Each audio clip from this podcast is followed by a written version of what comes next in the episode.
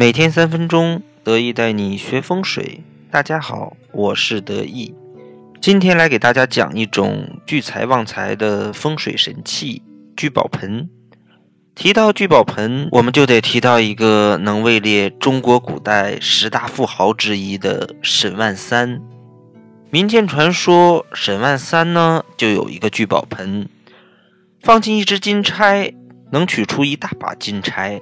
放进一只元宝，就能取出一大盆的元宝，取之不尽，用之不竭，所以沈万三才能富甲天下。明代洪武年间，朱元璋建造南京城的时候，就有意外发生。城门楼建造到一半的时候，忽然地基下陷，以致整个城门楼倒塌了。没办法，工匠呢又从头修起，可是修到一半，地基仍然下陷。门楼依然倒塌，这样反反复复的建造了很多次都不成。明太祖朱元璋知道了这个事儿，于是就让国师刘伯温去占卜一卦。刘伯温卜了一卦，就说城门处有怪兽专门吃城墙的墙砖，需要在城墙下面埋一个聚宝盆来镇压凶兽。怪兽吃土的时候呢，因为聚宝盆可以不断的生出新土。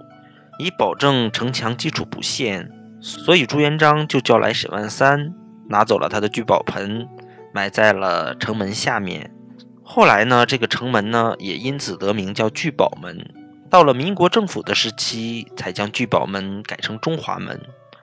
虽然沈万三的聚宝盆不见了，但后来用聚宝盆来招财聚财的方法却一直沿用至今。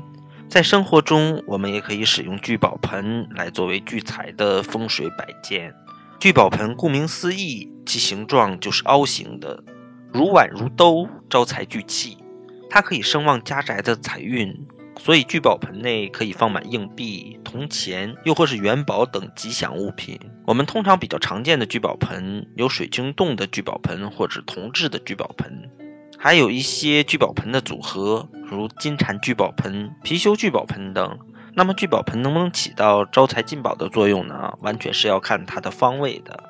如果它方位摆得好，它就是一件招财旺财的法器；而方位摆得不好，就没有什么特殊的作用。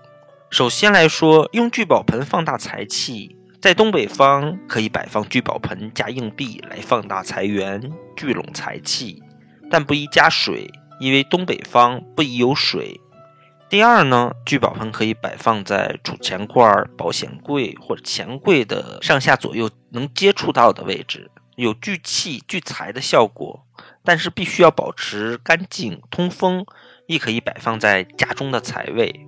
第三，若是聚宝盆摆放在屋宅或是财务部门的财位方，需要一个大一点的比较适当，纳气够多。格局够大，才能财源不断。若是摆放在房间内，则可以用小一点的。若是你很会赚钱，但也很会花钱，则可能是屋宅内的气场过于流通，所以不聚气。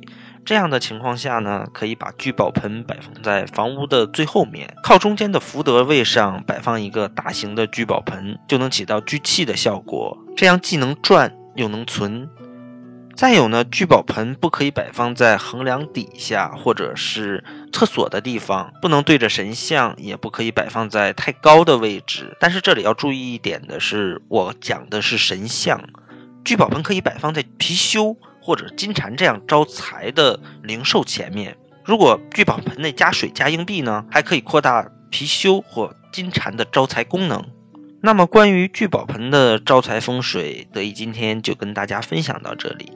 喜欢得意的朋友可以添加得意的微信账号二八八二五八八，再见。